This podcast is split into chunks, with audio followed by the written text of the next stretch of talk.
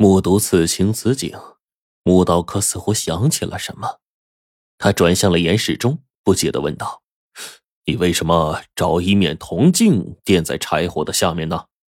严世忠立刻回答说：“啊，我看尤坚呢料理那鸽子的手法，觉得今天他的菜应该是烧烤。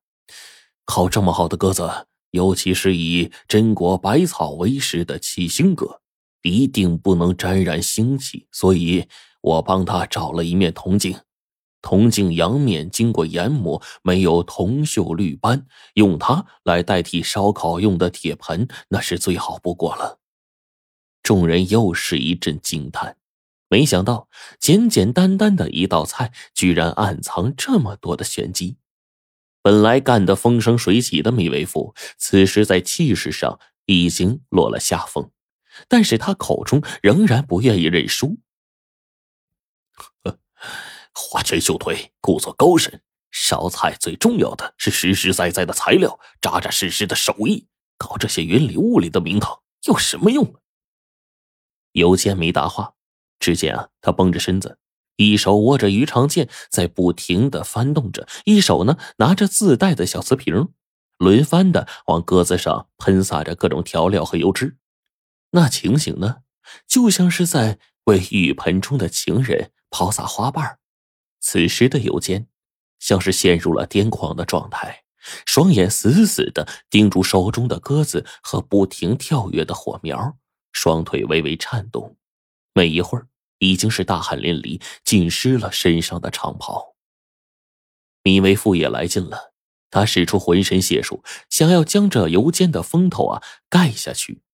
而这个时候，米为父已经在调这个薄芡了。这个芡的名字啊，叫做锦针玉汁。光是这一点点芡粉，就要用到七七四十九种辅料。其中做原料的玉米，必须从长满五百八十八颗粒子的玉米棒子上取，不能多，也不能少。不难看出啊，米为父已经把他压箱底儿的本事都拿出来了。他是个大胖子，出的汗的更多。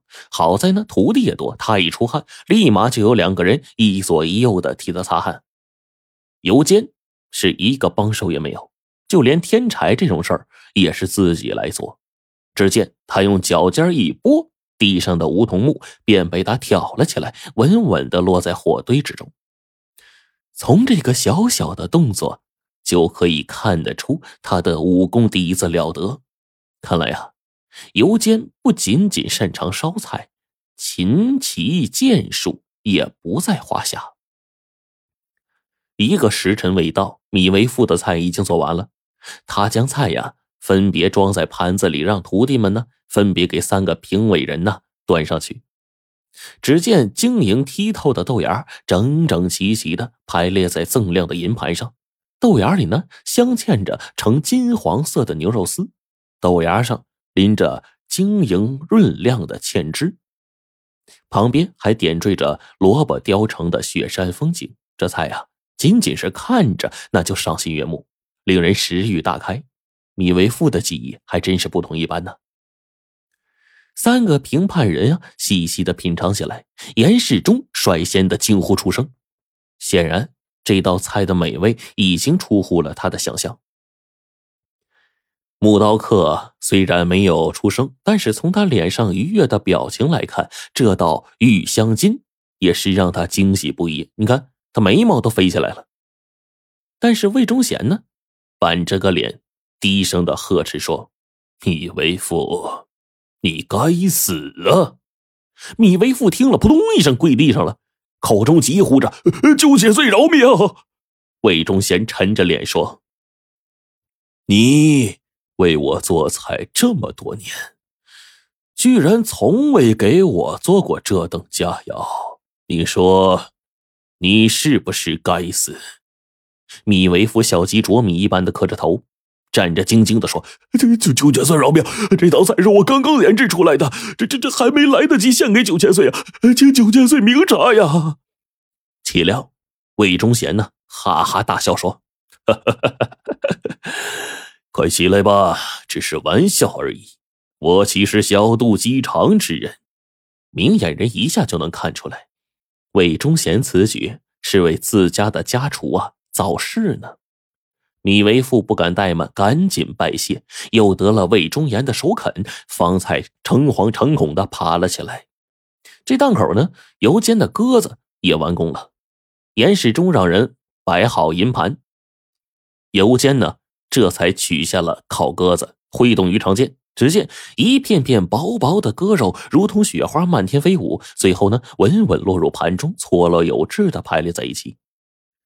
三个评判人漱口之后，烧鸽子就端到了他们的面前，一人夹起一块鸽子肉。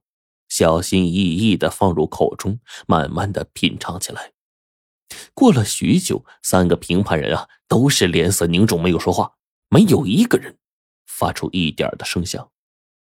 米维夫见状，心里乐开花了，他得意呀，因为无论是谁吃着好吃的东西啊，脸上的表情都不会这么严肃。事情明摆着，三个评判人也并不看好这道菜。尤坚呢？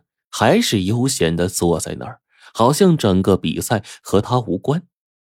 又过了一盏茶的功夫，魏忠贤终于说话了：“味道真的不错。”木刀客也说话了，可是说来说去呢，就俩字儿：“嗯，好吃，好吃，好吃啊！”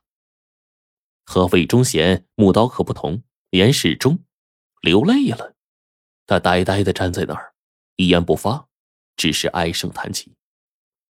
众人又沉默了一会儿，魏忠贤站起来，以主持者的身份开口：“好了，大家都尝过菜了，开始评比。我先说几句。这道烧鸽子确实不是凡间的佳肴啊，我从前从未吃过，估计以后也吃不到了。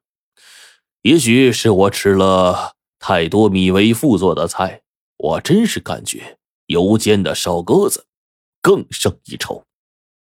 这米为父一听不高兴了呀，他没想到魏忠贤居然站在油煎那边，自己如果输了，他又有何光彩呢？但是米为父不敢把心情表露出来，只是苦着个脸低头聆听着。魏忠贤又问向了木刀客：“木先生，你怎么看？”木刀客长长的出了一口气，有点忧伤的说：“唉，米为夫这道鱼香筋呐，精巧绝妙，又融合了几百种食材的味道，调配的恰到好处，非常难得。而油煎的烧鸽子，带着一种无法描述的奇异清香，这种清香啊。”已经超越食物的极限了，似乎能够渗透到人的骨髓里。单从味道而论，应该是油煎的更为高明一些呀。